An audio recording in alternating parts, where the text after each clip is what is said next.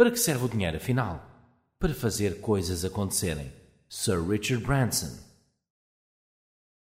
Invista nas perguntas certas.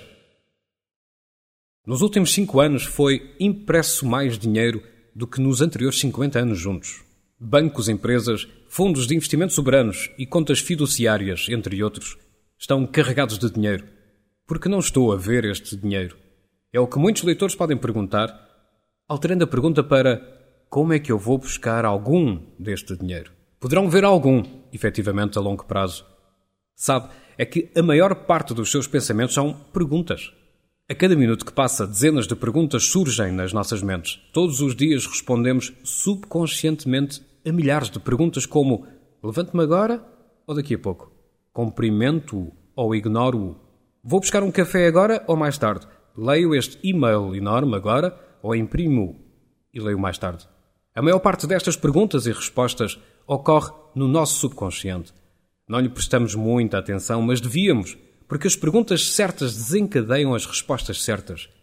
As respostas certas desencadeiam as ações certas.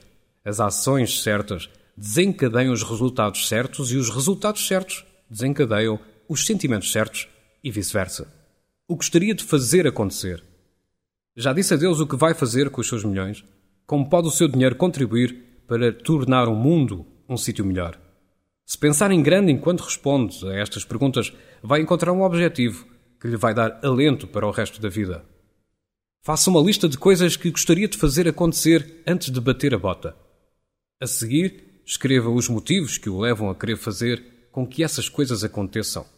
Enumere-os por ordem de importância para si e para o mundo. Pense em grande. Acabar de pagar a hipoteca, comprar um carro novo ou viajar num cruzeiro não são objetivos lá muito inspiradores.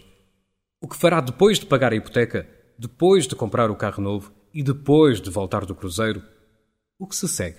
O que o faz sentir mais realizado? O que é mais profundo? O verdadeiro sentido da vida enquanto empresário ou investidor transcende sempre a mera acumulação de papel. O que é importante não é o que acumula, mas o quanto se faz com o que se tem. Winston Churchill resumiu esse tópico na perfeição quando disse: O nosso sustento é o que ganhamos, mas a nossa vida é aquilo que damos. Não tenha medo de escolher um objetivo muito acima daquilo a que está habituado. As únicas coisas que fazem a diferença no mundo são os indivíduos criativos e corajosos que acreditam nos seus sonhos. Não espere para ver tudo em ordem para acreditar. Acredite e vai ver.